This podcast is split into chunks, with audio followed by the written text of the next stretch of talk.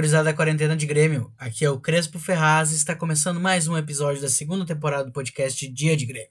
Lembrando que você pode enviar a tua história de Dia de Grêmio para diadegrêmiopod.gmail.com Aproveita e já segue a gente no instagram.com dia de Grêmio para conferir toda a cultura de um dia de Grêmio quando finalmente voltarem os jogos.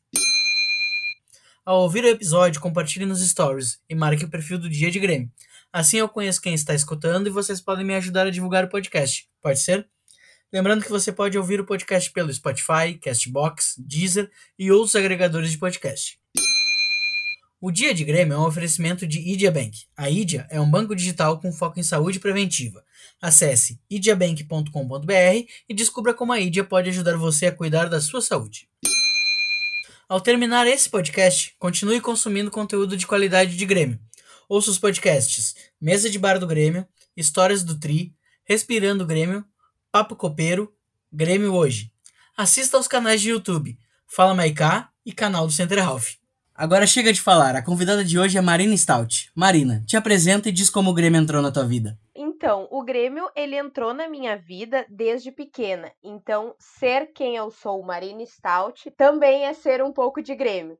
Então, quem me conhece praticamente relaciona a Marina Stout com o Grêmio por tudo aquilo que, que eu sempre fiz a minha vida toda pelo clube. Tenho 23 anos, sou técnica em publicidade e bacharel em jornalismo. Atualmente, profissionalmente, eu atuo na área política, sou assessora de comunicação política, mas tenho diversos projetos na área de jornalismo esportivo, com o Grêmio especificamente. Já fiz muitos projetos que não envolviam só o Grêmio e escrevi para alguns sites sobre, sobre outros clubes também, mas como a minha paixão é o Grêmio, acaba sendo um pouco difícil se vincular.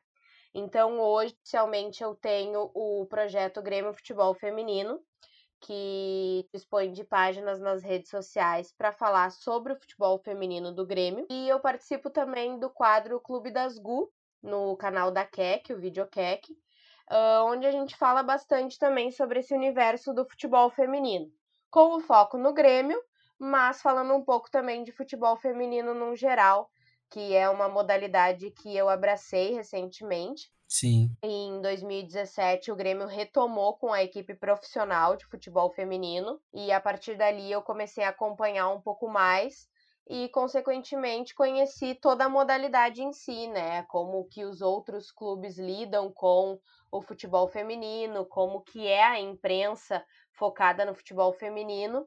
Então, hoje esse é o meu foco, assim, porque eu sempre quis trabalhar com jornalismo esportivo, mas sempre tive muito medo de não ser tão bem recebida, digamos, pela por quem acompanha. Porque a gente sabe que, inevitavelmente, quem acompanha é, notícias e, enfim, portais de, de futebol, é, acabam levando um pouco se o jornalista é identificado ou não.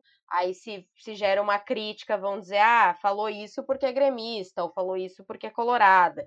Então, sim, sim. eu não iria querer me desvincular do da minha imagem de, de torcedora, de gremista, e ao mesmo tempo queria trabalhar com jornalismo esportivo. Então eu encontrei no futebol feminino esse gancho para poder fazer as duas coisas.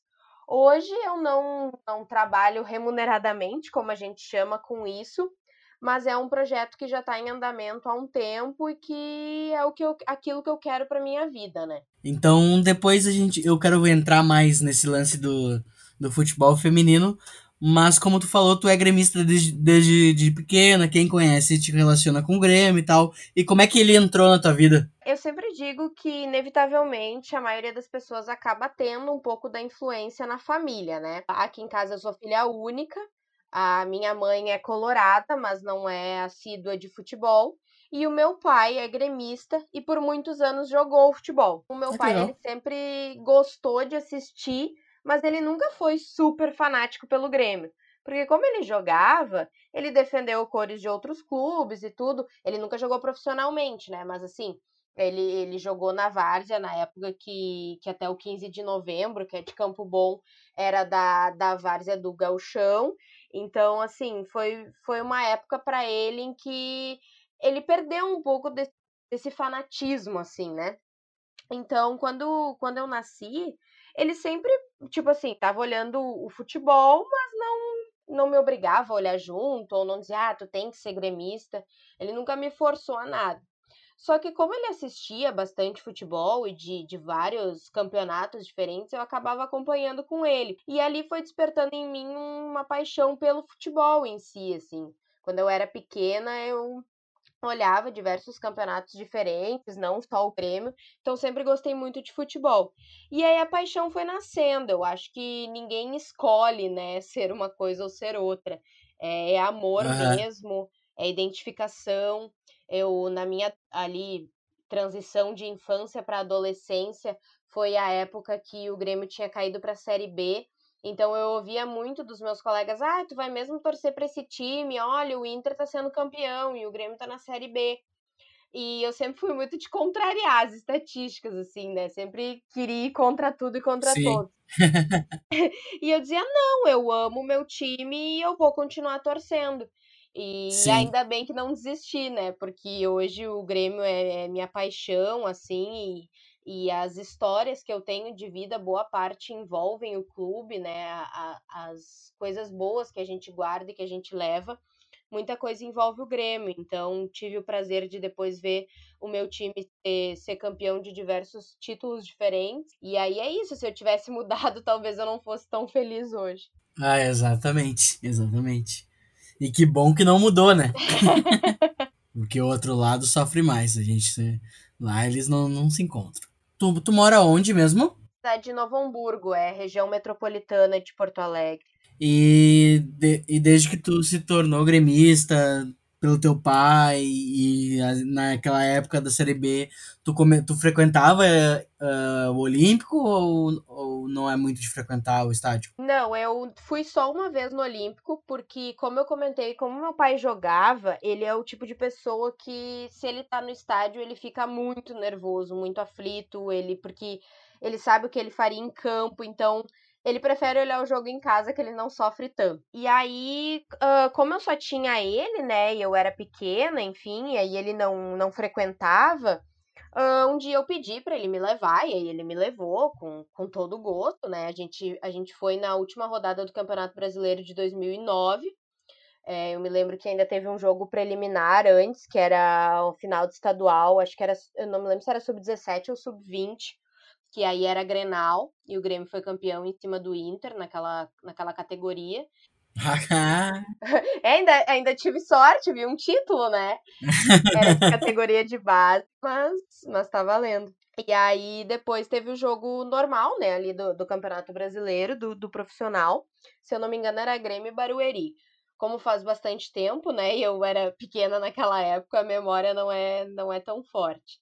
Mas, mas foi muito legal, assim, eu lembro que, que eu fiquei bem emocionada porque eu frequentava estádios, como eu comentei antes, que meu pai jogava na Várzea, eu frequentava estádios de Várzea.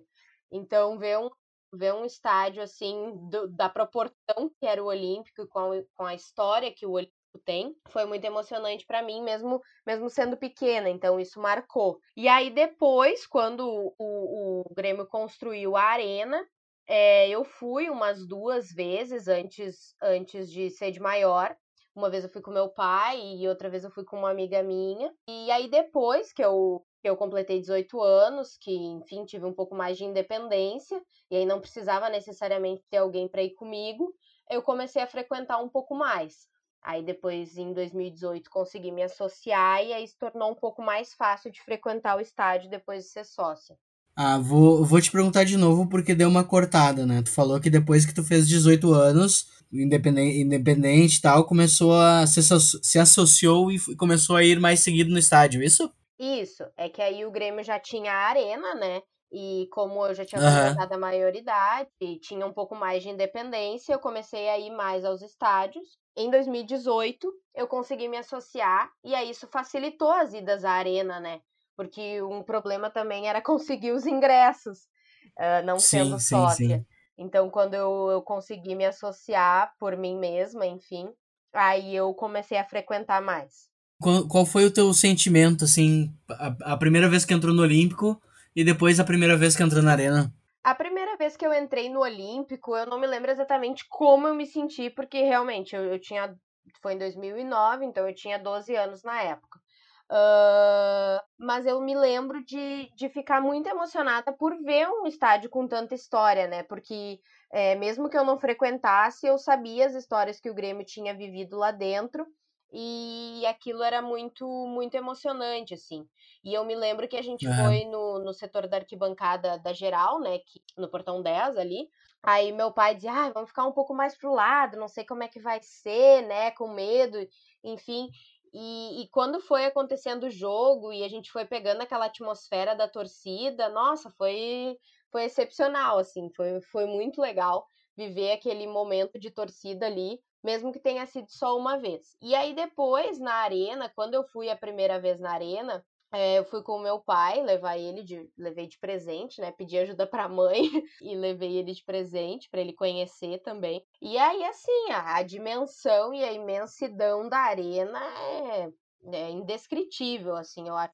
Todo mundo que, que vai na arena, mesmo não sendo gremista, sente uma, uma atmosfera e uma emoção diferente. Sim. E aí depois, quando eu comecei a frequentar mais mesmo, de ir quase todos os jogos, isso foi se tornando frequente, mas não deixou de ser tão, tão forte para mim, sabe? Eu acho que muitas pessoas levam o, o ir ao jogo, o dia de Grêmio, como é uma rotina.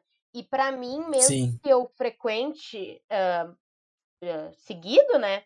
Não é, não é, eu não consigo botar isso como uma rotina, como uma coisa que é só mais uma coisa que eu faço no meu dia a dia.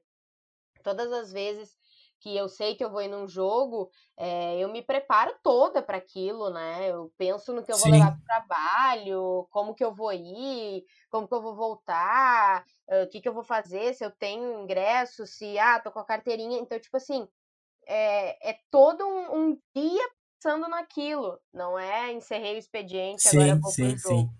E indiferente do tamanho do jogo. Então, para mim, sempre é uma coisa que eu gosto muito de fazer. É o meu momento, assim, com, com as minhas amigas, né? Que eu normalmente frequento com, com um grupo de mulheres. Então, é, é sem palavras, assim, aquele momento, para mim, é, é sempre diferente. Todo jogo tem alguma coisa diferente. Tu falou que agora consegue frequentar frequentar mais seguido e que não e tipo para ti é sempre um evento único. Bah, isso é muito muito louco assim, porque às vezes às vezes tu já tá no meio que no piloto automático, assim, bah, tem jogo do Grêmio, vou ir, não sei nem como vou voltar, sabe? então eu te entendo, te entendo nessa parte e tipo pensar em tudo, é, em tudo é um grande evento. Tu mencionou também tu vai no, com um grupo de mulheres, né? Tipo, como é que se formou esse grupo de mulheres que vai ao jogo e onde é que vocês fazem o pré, eh, se vocês fazem pré-jogo e onde fazem? Então, na verdade, assim, eu já, uh, digamos, frequentei diversos grupos de mulheres que, que frequentam os jogos, né? já me uhum. misturei com diversas tribos que a gente brinca. Então eu já, já participei do núcleo feminino gremista, que se reúne no, no último bar da, da avenida lá, uh, bem na ponta, que eu não vou me lembrar o nome porque eu sou péssima com esses nomes, eu sou só de localização, tá ali, tá aqui. Sim, sim. E agora, atualmente, eu normalmente vou aos jogos com as meninas do Gurias do Grêmio, que na verdade é só um grupo no WhatsApp, assim, não é um, um movimento, né? É só meninas que se que quiseram se fazer companhia, né, para frequentar o jogo. Então, às vezes legal. a gente, às vezes a gente tá ali pela, pela região do Bar da Isa, na praça ali, né? é, fazendo um churrasco, tomando uma cerveja, ou no frio a gente toma um quentão. E isso é muito legal, Sim. Então, me possibilitou conhecer diversas mulheres diferentes, né? De, de personalidades diferentes e, e pessoas que talvez eu nem conhecesse se não fosse o Grêmio, né? E até mesmo homens, né? Amigos que eu conheci por causa do Grêmio também, pessoas que daqui a pouco, por causa do meu ciclo profissional ou por morar, não morar em Porto Alegre, daqui a pouco eu nem conheceria pessoas tão legais se não fosse o Grêmio, né? Então, assim, é, nem sempre eu tô com o mesmo grupo, mas eu tô sempre com umas duas ou três ou quatro que, que a gente vai juntas, né? E aí, na hora de entrar, cada uma vai para o seu setor, ou vão juntas, enfim, se são do mesmo setor. E aí a gente se ajuda também, até na questão de ingresso. Ah, tem um jogo que não vai, quem tem a modalidade de carteirinha que pode emprestar, empresta para outra. E assim a gente vai se ajudando, né? E isso é o mais a fuder do, do dia de Grêmio, do Grêmio em si, né? É as amizades que o Grêmio te traz, né? E isso eu vejo muito que nos, naquela época que a gente tava literalmente na merda, foi o que segurou a torcida, né? Tem duas coisas que que são institucionais do Grêmio, assim, a corneta e a amizade de Grêmio, né? Com certeza. E olha que além das amizades novas que eu conquistei, muitas amizades que eu já tinha se reforçaram por causa do Grêmio, né? Por ter mais esse vínculo em comum, por ter algum, algo a mais para conversar, para debater, enfim, para trocar uma ideia. Então é muito legal, assim, esse universo, eu sempre digo, é quem só quem frequenta sabe, só quem vive sabe. Quem é de fora vai ouvir, não vai entender nada. Sim, exatamente. Quem é de fora, quem não vive o futebol e quem não é Grêmio, não entende por que, que a gente chega 9 horas da manhã num jogo que é, que é 9 horas da noite. É verdade, é verdade. Tu, e falando nisso, tu costuma chegar uh, com muita antecedência, assim, para curtir o dia de Grêmio ou ou é mais, mais de ir na, na hora do, do jogo? Depende muito do jogo, né? Se é durante a semana, não tem como, porque eu trabalho e aí. Eu... Só que o, o bom é que eu trabalho em Porto Alegre, então se torna mais fácil do que se eu tivesse que terminar o expediente em Novo Hamburgo e ainda me deslocar até Porto Alegre.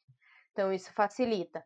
Mas quando é final de semana ou feriado, eu sempre tento ir o mais cedo possível, assim, já arrumo um grupo que a gente sabe que vai fazer um churrasco ou alguma coisa assim, para aproveitar o dia mesmo, né? A não ser que esteja, sei lá, caindo um temporal torrencial, aí fica complicado, né? Porque a gente sabe que ali em volta nos bares nem, nem todo espaço é coberto e aí começa a aglomerar. Então, depende muito da situação, assim, de, de também como que eu tô naquele momento, né? Então, normalmente, se é durante a semana, eu já me programo para ir direto do trabalho, deixo as coisas no trabalho que eu vou precisar e vou direto. E nos finais de semana, daí eu tento ir um pouco antes para aproveitar um pouco mais. Sim. É muito bar, dia de Grêmio, que saudades de um dia de Grêmio, cara. Ah. Ai, é muito tempo sem, né? Quase sete meses já. Porque só sofrer pelo Grêmio não tá dando. Não tá dando. Tem que sofrer de pertinho, né?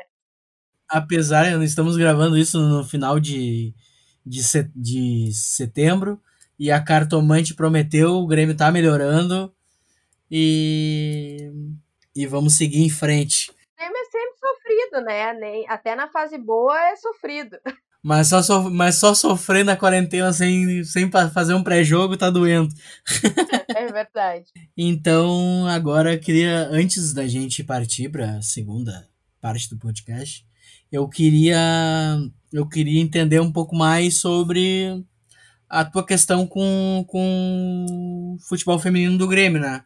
Tu falou ali que, ele, que em 2017 o, o clube retornou e pelo pouco que eu acompanhei, foi aqueles altos e baixos, assim, sub, uh, su, surgiu na primeira divisão, depois foi para a Série A2, e antes disso, queria entender, assim, tipo, como é que surgiu o teu interesse, né, pelo futebol feminino do Grêmio, e como tu viu que poderia fazer conteúdo, e até assim, tipo, para fazer conteúdo precisa ter uma fonte. Como é que tu, onde é que vinham as informações, né, do futebol feminino que é tão escasso, assim, sabe?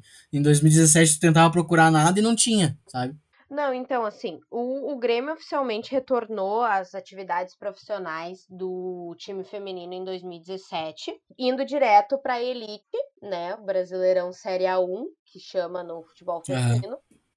E naquele ano disputou e caiu porque na verdade o Grêmio ele fez uma parceria com a seleção gaúcha de futebol, então as meninas que representavam o Grêmio elas eram da seleção gaúcha e aí mesclado um pouco com peneira.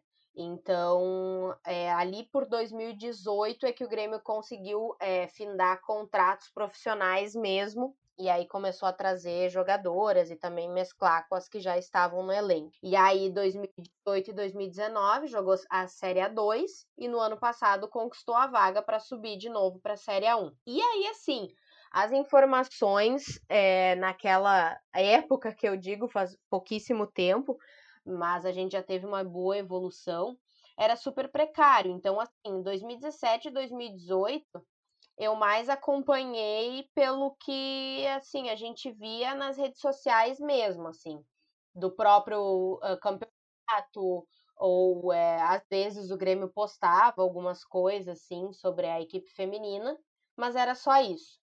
E aí, no início do ano passado, 2019, eu queria criar algum projeto, alguma coisa que me ligasse ainda mais ao Grêmio. Não sabia muito bem o que. E aí, como eu já estava acompanhando é, mais a modalidade feminina em si, jogos, competições, tentando entender um pouco mais, é, eu optei por fazer o, o perfil no Twitter, Grêmio Futebol Feminino. E aquilo foi um boom, assim, viralizou uhum. muito rápido entre a torcida de uma maneira que eu nem imaginava. Porque eu sempre fui muito adepta de divulgar e exaltar as mulheres no meio do futebol. Porque, inevitavelmente, a gente sabe que o futebol ainda é um meio muito machista. Muita coisa já melhorou dos últimos anos para cá, mas ainda tem coisas que a gente precisa lutar contra. Se as mulheres torcedoras estavam tendo tanto espaço dentro dos clubes, né? O Grêmio abrindo esse espaço, outros times abrindo espaço, botando elas é, na representação de publicidade. É, eu via na, nas atletas como profissionais de futebol ainda essa, essa dificuldade de visibilidade. Então, eu pensei, bom, é, já foi conquistado tanta coisa, as mulheres como torcedoras, então quem sabe eu possa fazer um pouco pelas atletas que defendem o manto do clube, né? Querendo sim, ou não, sim. elas carregam o Grêmio por onde elas vão. Então eu criei a página e assim, na cara e na coragem, sem saber exatamente aonde eu ia me, me munir de informações, mas também justo nessa época o Grêmio começou a trazer um pouco mais de conteúdo sobre o time feminino, né? Porque o Grêmio trouxe atletas para se reforçar para conseguir a vaga, para subir para a Série A1.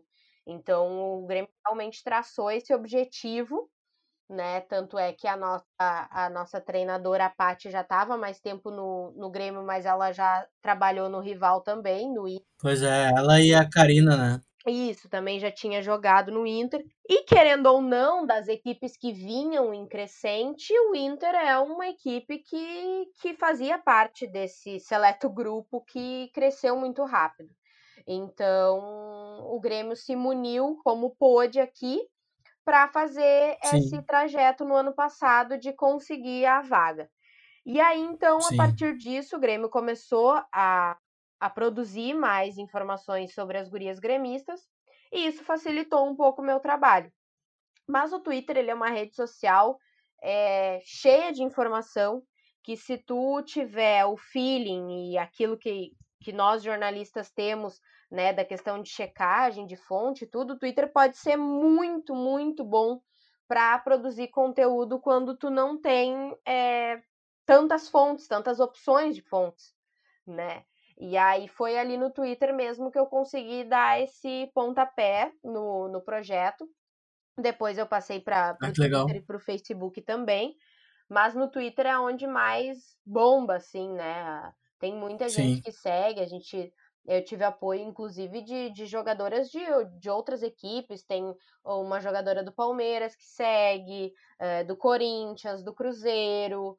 É, Ex-jogadoras se continuam seguindo mesmo depois que saem, né? Dando esse Sim, ah, que legal. Então é muito legal, assim. E eu vi uma torcida engajada como eu não imaginei, assim. Claro que a gente sabe que quem tá ali não é nem um terço da torcida gremista, porque a torcida gremista é muito grande, mas já é um, um ponto super positivo, assim, né? Porque o pessoal procura, eles vêm e chamam, ah, tem o link do jogo, quando vai ter o link do jogo? Quem são as relacionadas? Ah, fulana machucou, mas o que que houve? Sabe, eles procuram a página para saber também, mesmo que o Grêmio traga essas informações. Então, é bem legal por isso, assim, porque teve uma receptividade da torcida que eu não imaginava. E aí, com o passar do tempo, essas informações foram, foram vindo de, de maneira mais tranquila. Eu é, comecei a ter mais contato com o pessoal da própria assessoria do Grêmio, então, às vezes, eles mandam uma notícia ou outra. Né? Porque se tu ficar atualizando o site do clube o tempo todo também não dá. Então eles postam e mandam pra gente, já facilita um pouco. E assim vai indo, né? Um, como eu digo, é um, uma escada que é construída com, com vários pontos diferentes, né? Tem que ser o clube, tem que ser a torcida, tem que ser a produção independente, todo mundo tem que estar tá junto para fazer isso crescer. Então o clube já reconhece o perfil, já conhece, já conhece como um órgão de imprensa, assim. É, eles, é, tipo, na verdade, assim, como eu me formei só esse ano, eu me formei agora em agosto de 2020. Então eu ainda não tinha registro profissional, nem nada, mas já estava quase formada, né? Já tinha defendido a banca do TCC e tudo. Inclusive, a assessora de imprensa das gurias gremistas, ela me deu entrevista para o TCC, então ali estreitou um pouco os laços. E aí, assim, o clube, ele conhece a página, ele sabe quem é que administra, ele sou eu, né? Então, assim, a, a relação é muito tranquila, né? Até porque eu tô ali em prol do clube mesmo também, né? Para eles, quanto, quanto mais pessoas estiverem trabalhando por isso e, e produzindo conteúdo, é melhor porque traz mais visibilidade, né? Então, assim, eles conhecem, sabem quem eu sou. Eu já estive numa reunião lá no Grêmio também por, por outro motivo, por questão de, de torcedora, mas aproveitei a oportunidade para falar sobre a questão do futebol feminino. Então, eles estão engajados, sabe? É, querendo ou não, é um ano de, de pandemia, é tudo diferente, então o clube também não tem como meter os pés pelas mãos. Acho que o que vem sendo feito é aquilo que está ao alcance, sabe? Claro que a torcida sempre vai cobrar, eu às vezes como torcedora também faço umas cobranças, o que é natural, né? Como é que tu vê a questão da torcida com o time feminino, assim, do tipo, uh, com o Grêmio, com o Grêmio principal, vamos dizer, o masculino, a gente sofre, a gente isso, aquilo. No, tu acha, por exemplo, eu particularmente, com o Grêmio feminino, eu assisto o jogo, mas mas assisto o jogo, assim, sabe? Sem, sem sofrer muito, sem criticar. Eu adoro a, aquela menina, meninazinha, a, a Giselinha, uh, que a mina corre, que é, que é bem baixinha e corre a full. Mas, tipo, eu assisto o jogo mais de sangue doce. Como é que tu vê essa relação da torcida com o time feminino? Tu acha que, que tá aumentando o apoio, que a torcida que já tem corneta, não tem? Como é que é? Eu acho que tem dois pontos, assim, tem, tem dois lados. Tem a parte da torcida que, que já olha com um olhar de, bom, elas estão ali, elas estão jogando, elas são profissionais, eu vou cobrar o que eu acho errado. E tem também a parte da torcida que olha, ah, elas estão, né, desenvolvendo, ainda falta muito para a modalidade chegar no mesmo nível que o masculino. Então, eu acho que tem esses dois pontos, assim. Mas eu vejo, é, como eu comentei antes, dessa questão da torcida mais engajada, isso gera também um, uma pressão boa, digamos, para elas, né? Porque elas querem mostrar o resultado para a torcida, para que a torcida cada vez mais abrace elas. Então, tanto é que o Grêmio agora, infelizmente, perdeu os últimos três jogos, né? Uh, contra o Corinthians, contra o Inter. Mas só pedreira, né? É, e contra o Flamengo. Então, assim, times que são de expressão no futebol feminino do Brasil. Sim. E aí eu já vi muita gente, ah, não dá nem pra, pra ficar feliz e querer dar uma moral pras minas que elas já começam a perder. Mas não é assim, olha quantos jogos o nosso, a nossa equipe masculina empatou ou perdeu e a torcida disse, não, é só uma fase, uau, os caras tão, ficaram tanto tempo parado por causa da pandemia. Elas também ficaram. Ah, né? Elas foram a última equipe de futebol feminino do Brasileirão Série A1 a voltar a treinar. E mesmo assim, elas venceram os três primeiros jogos logo após a, a parada. Então, assim, eu, eu vejo que eu acho que não dá para não cobrar, só passar a mão na cabeça, porque também é, um, é equipe profissional, né? Elas treinam para aquilo. Então, quando a gente vê algum problema e acha que, que pode ser feita alguma mudança, eu acho que a torcida está em total no seu direito de cobrar, mas eu acho que é um pouco mais delicado do que com o masculino, assim, né? A gente cuida para não ofender as atletas, para realmente bater na tecla do que é profissional, né? Do que tem rendimento em campo. O que eu vejo é que no futebol feminino, no geral, assim, o externo ele não afeta tanto quanto no, no masculino, né? Aquele time da seleção gaúcha, ele era muito ruim, por isso que foi rebaixado? Não, eu acho que na verdade, porque como ele não foi 100% uma equipe que já vinha jogando junto e tudo mais, uhum. então acabou tendo. Foi um time meio que reunido das pressas. Isso, não, não teve aquele tempo para desenvolver, para pegar ritmo de jogo, é, para pegar entrosamento, né? Porque tanto é que não era ruim que a, a, a gente tem duas Giseles na equipe, né? A Gisele com J, ela tá no Grêmio desde aquela época sabe? A, Blu, a Bruna Flor, que é zagueira, que recentemente completou 50 jogos, eu não me lembro se ela já estava naquela equipe, mas ela entrou logo depois, assim, porque ali em 2018 eu lembro que ela, que ela já estava no título gaúcho. Então, assim, não era um, um time ruim. Eu acho que foi a falta de preparação prévia para tudo aquilo, sabe? O Grêmio, bom, nós precisamos uhum, um time uhum. para jogar, para disputar ali, vai ter que ser isso e pronto, sabe? Então, eu acredito que foi essa falta de, de preparação mesmo. Dentro disso que eu queria perguntar é assim: quem é que contrata para o time feminino? O mesmo diretor de futebol que contrata para o masculino ou, ou, tem áreas diferentes? É diferente essa parte? É diferente. O Grêmio ele tem um setor só do futebol feminino, né? Que é conduzido pelo diretor de futebol, Yura, que, que foi atleta do Grêmio. E até o ano passado era assim, era só ele, né, na, no setor do futebol feminino. Aí o Grêmio trouxe o Álvaro, que é coordenador agora de futebol feminino. Então, assim, essa questão das contratações passa muito pelos dois, pelo Yura e pelo Álvaro, que são diretor e coordenador de futebol feminino, é, consecutivamente.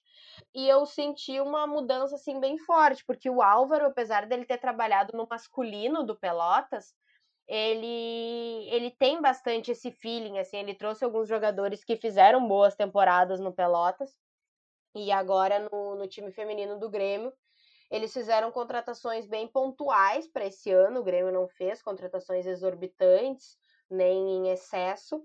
Fez algumas bem pontuais para posições que estavam necessitadas naquele momento.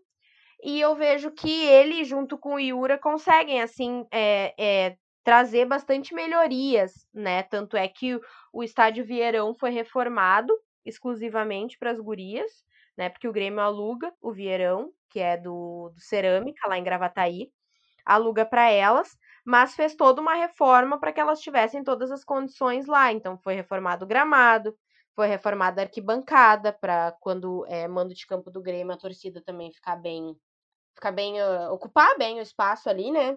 Foi reformado também vestiário, é, refeitório. É, eu sei que tem também é, o alojamento, que as meninas que são de fora acabam tendo que ficar, né? Quem não é aqui da região.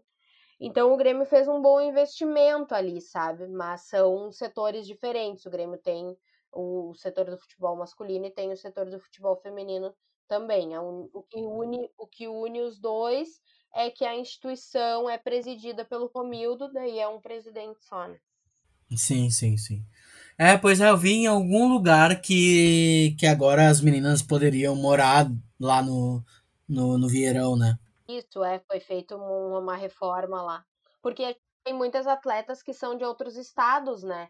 Então, se elas vêm sozinha para casa, não conseguem é, trazer família e coisa, aí elas acabam tendo que ter um lugar para ficar, né?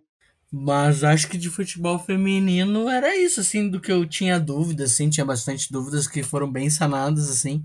E tu falou, né, que elas perderam os últimos três jogos, pelo menos até agora, onde a gente tava tá gravando em 30 de setembro. Mas é engraçado, assim, tipo, é a sensação que eu tenho, assim, tipo, bah, elas começam a ganhar, né? Tava lá em terceiro lugar, e aí começa a vir mais gente para ver. Daí parece assim, bah, começa a perder, daí, tipo, meio que o, o interesse vai embora, né? É, isso é, é complicado, porque eu acredito que mexa um pouco até com o emocional delas, porque na verdade, assim, elas venceram as três primeiras partidas, só que foram partidas de muita intensidade. Tanto é que na terceira, eu digo depois da parada, né? Tanto é que na terceira, que foi contra o Iranduba, a gente teve duas lesões. Uma muito grave, que é a Kika, que vinha sendo a, a nossa articuladora no meio-campo vai ficar de seis a nove meses fora. então é um desfalque muito importante. A, a gente teve, a, acho que foi a Rebeca também que torceu o tornozelo. Então, é, como foram partidas de muita intensidade, começou a bater o físico, porque o Grêmio voltou mais tarde a treinar, né? E aí pegou pedreira pela frente, aí acabou casando todo esse contexto é, ruim, digamos, né?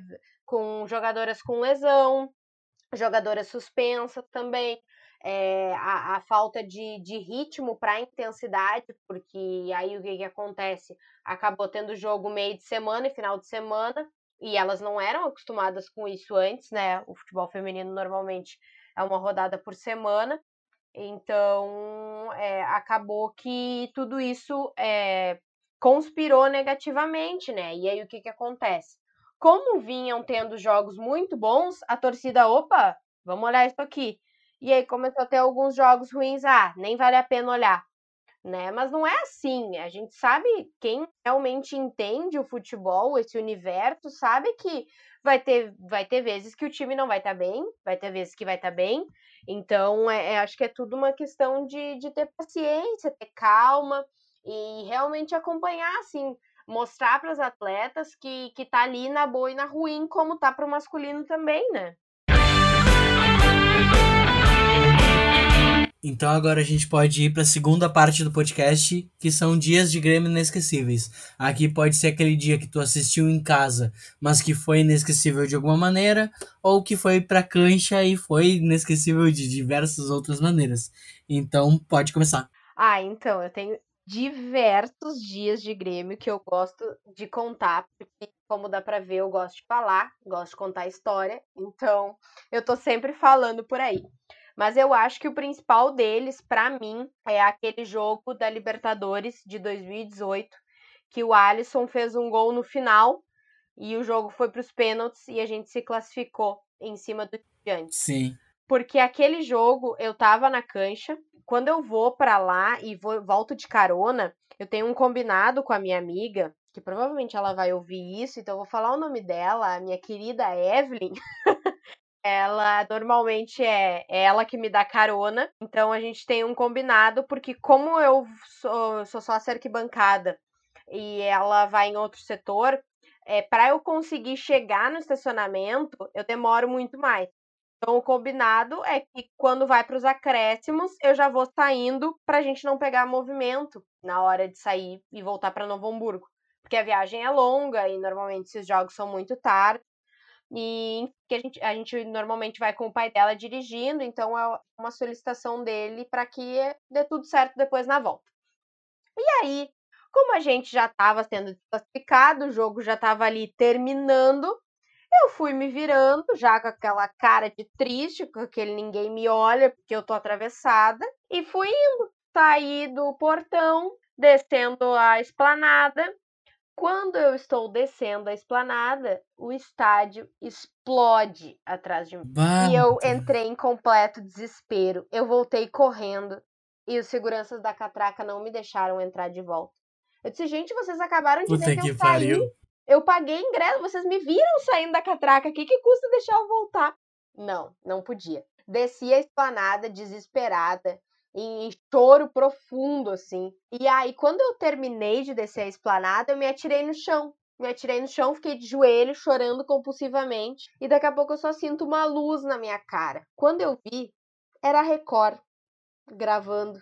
Caralho! uhum. A Record gravando o fiasco. E o repórter perguntava para mim: como é que é a sensação e eu dizia para ele: eu só quero voltar, eu só quero voltar, eu preciso ver esses pênaltis. Eu tava desesperado. Aí me acalmei um pouco, dei entrevista ali pro repórter, porque já tinha passado o fiasco mesmo, né? Então agora vamos vamos falar pra TV. E aí eu peguei e liguei pra Evelyn, que tava dentro do estádio ainda. Aí a amiga já tinha saído, o que, que eu faço agora? Dela, meu Deus, eu não acredito que eu fiz isso contigo. Eu disse, ah, é, era um combinado nosso, o que, que eu vou fazer? Ela disse, faz o seguinte, vai pro estacionamento, né? Porque igual teria que ir para achar o carro. E vai na, no portão das ambulâncias. E eu fui para lá. Fiquei do lado da ambulância. Ainda dei sorte de uh, ir direto no portão que era pro lado onde ia ser batido os pênaltis, né? Porque eu não sabia, como eu não tava dentro do Ah, estádio. caralho. Aham, eu não sabia, então, tipo, eu tive que ir na sorte, assim. Eu pensei, se não for desse lado, eu vou ter que correr todo o estacionamento pra ir pro outro lado. Mas dei sorte que tava no Não, portão. e a sorte também é que o estaciona, é que o onde ela estaciona também é lá dentro, né? E, Porque poderia ser aquele E3, né? é, Ela estaciona no E2. ela que vai estaciona bem no embaixo da arena ali, né? Então, dei muita sorte. Aí fiquei no portão, eu só enxergava o batedor, não enxergava o goleiro defendendo. E fiquei com ela no telefone. Aí ela me narrava. Porque igual o, o estádio podia explodir de felicidade pelo gol ou de raiva pelo goleiro ter defendido. Eu não ia saber identificar o que que era. Então eu fiquei com ela no telefone e dela me dizia o que que era. Foi Bah, cara, e tu tava cerradinho também. porque eu tava com meu celular já acabando a bateria e o, o meu celular ele não tem rádio direto no celular, então eu teria que entrar pela internet, aí ia consumir a internet e a bateria. Então eu, eu liguei pra ela.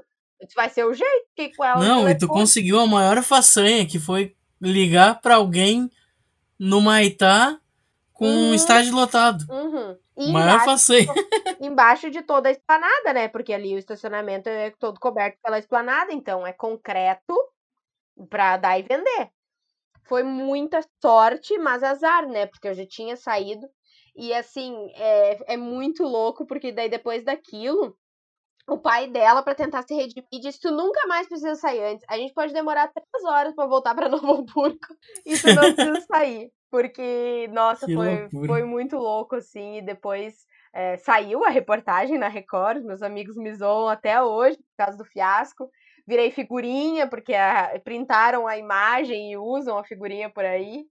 Então, mas assim, é, é muito legal porque é toda a emoção e a intensidade de viver um dia de Grêmio, né? Tudo pode acontecer, tudo.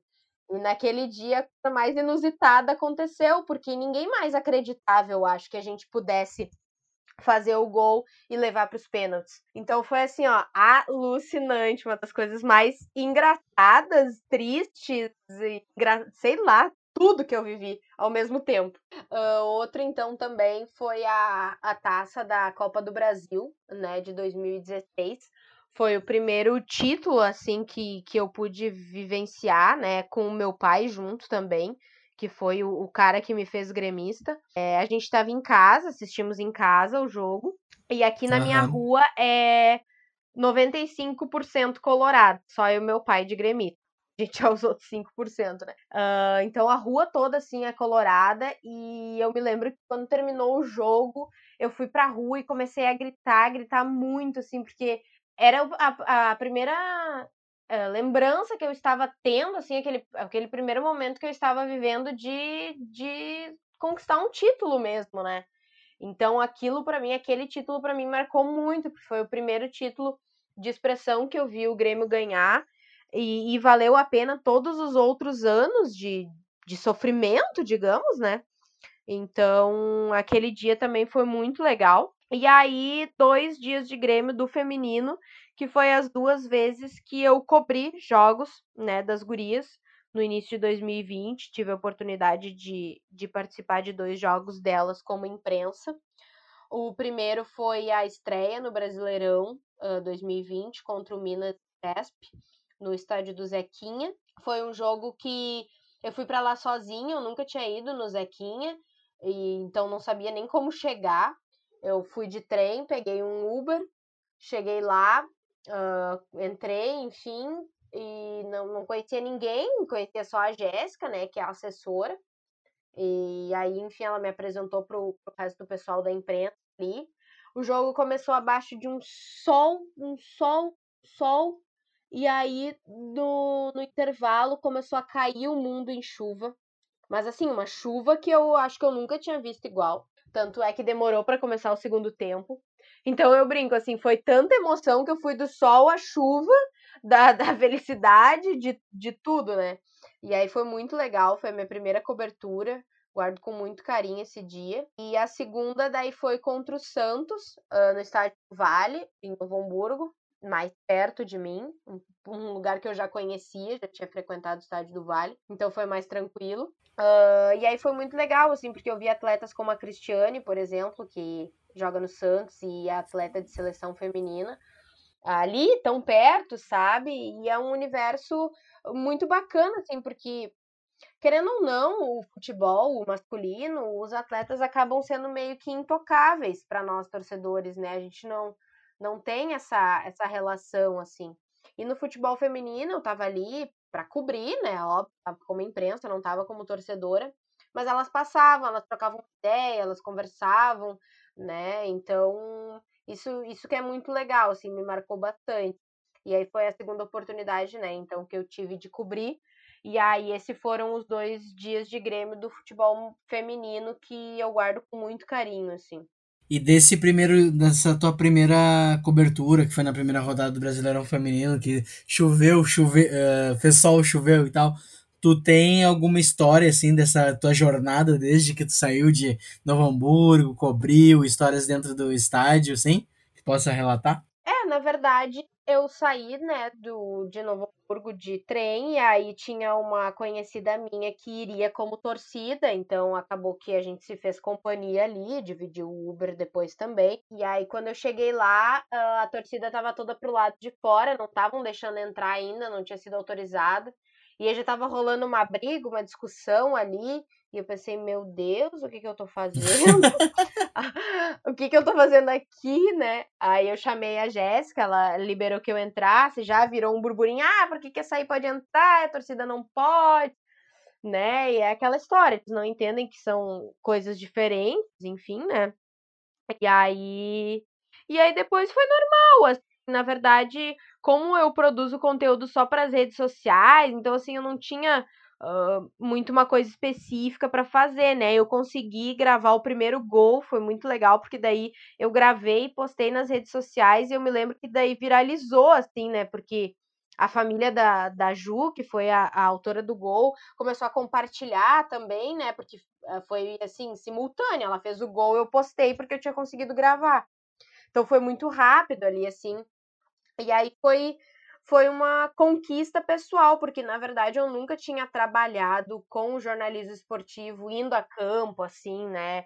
sempre fiz tudo muito textos para internet, né? Gravar vídeos e tudo mais. Mas esse tipo de cobertura eu nunca tinha feito, então foi mais assim impactante por causa disso, né? Por conhecer todo um universo que eu não conhecia antes, assim, né? Chega lá, tem a, a da escalação, né? Para te, te, tirar foto e divulgar.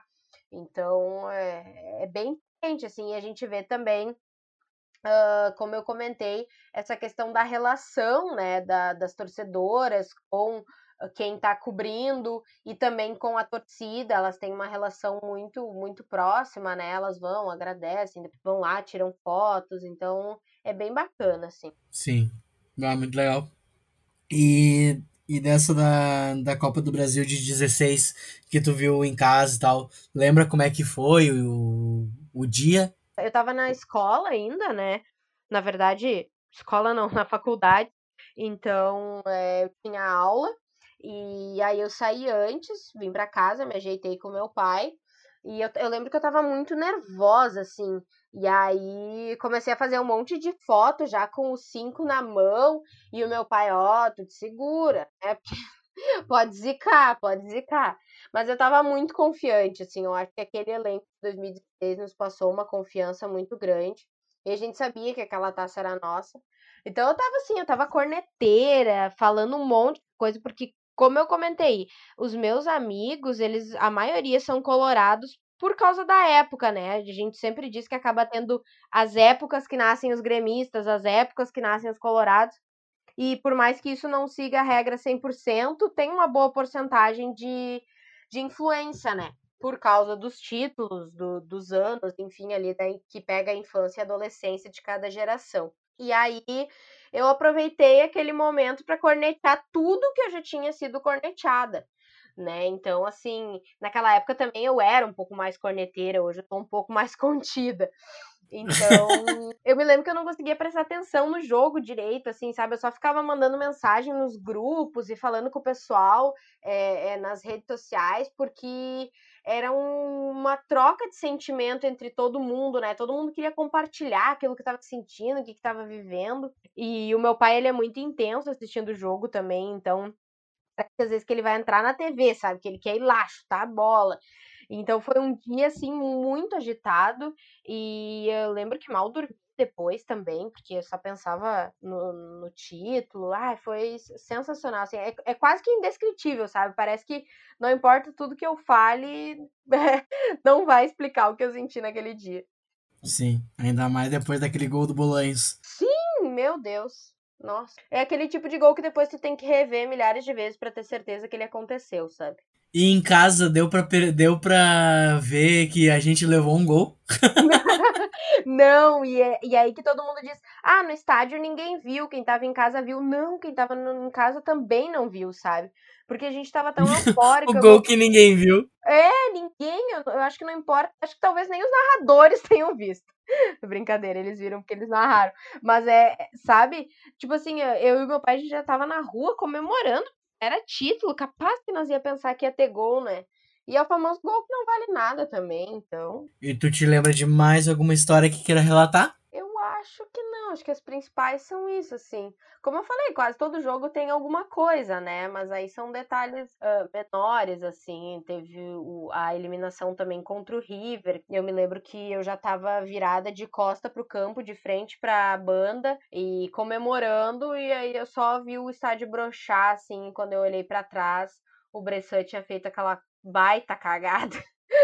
Sim. E depois daquilo não teve mais volta, sabe? Então foi uma frustração também, mas que me marcou porque eu tava lá, porque eu tava vivendo aquele momento e quem é torcedor sabe que tanto as alegrias quanto as tristezas a gente acaba gravando porque fazem parte da história, né?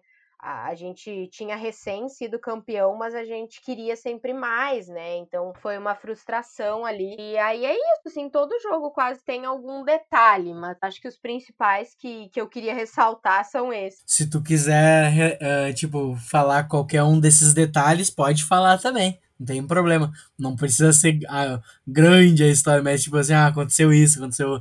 Lembro desse jogo porque aconteceu isso, aquilo, aquilo outro mas eu acho que era mais isso. E esse do River também, porque daí é uma lembrança. Normalmente as pessoas não falam de lembrança negativa, né? Mas esse para mim marcou, porque eu já tava de costa, assim, pro campo, eu já tava, de, né, comemorando ali e tudo, e aí bah, foi muito frustrante. Eu me lembro que eu sentei na, na arquibancada e aí o pessoal em volta começava a xingar, ah, parou de alentar, não sei o que, mas pra mim foi, assim, um balde O que, vai fazer, né, cara? É, o que eu vou fazer? Vou ficar aqui gritando pra um time que não vai, né, nesse jogo tava caindo uma chuvarada, né? Sim. Eu me, é, eu me lembro que, pá, saí muito puto do estádio e, cara, eu caí de costas numa poça, velho. Ali, Meu bem na, bem ali onde é o Santos Pedito ali, sabe? Uhum. Bem naquele caminho ali. Sim. Bah, caí de. E aí consegui pelo menos salvar meu celular, velho. Pá, todo molhado, eliminado, cara. Bah, tá louco. Não, é, é que é aquilo que eu sempre digo, assim, é, mesmo as tristezas, as eliminações, a gente acaba tendo história porque a gente vive muita coisa ali no estádio, né? Então, e o jogo em si, ele já é um, um momento de êxtase, né, que o torcedor vive ali, então a gente sempre vai ter história para contar. Então era isso, pessoal, estamos encerrando mais um podcast Dia de Grêmio. Marina, muito obrigado pelo convite, foi sensacional uh, saber tua, como o gremismo surgiu em ti e, e saber muito mais sobre o, os meandros e os detalhes do, do futebol feminino. Uh, volte sempre que tiver novas histórias.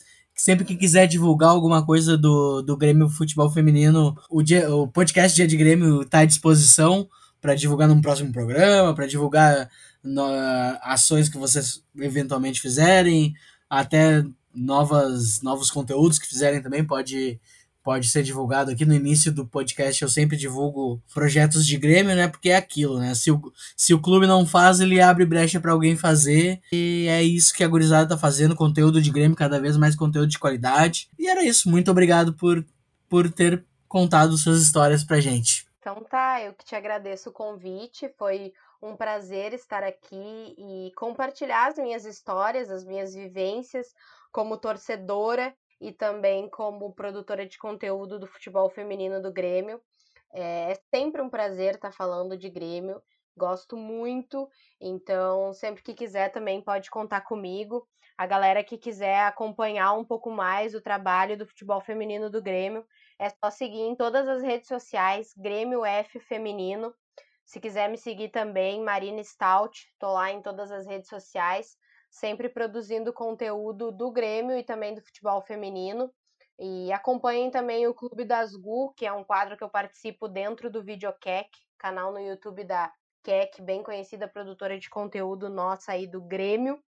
E é isso, estamos sempre aí pelo Grêmio e torcendo, acompanhando e seja o que for, a nossa alma é tricolor. Muito obrigada pelo convite. Então era isso, antes de encerrar, mandar um abraço pra, uh, pra Kek, que, que esses dias me seguiu, eu fiquei emocionado. Adoro o conteúdo dela. Então era isso, pessoal. Dali Grêmio, tchau!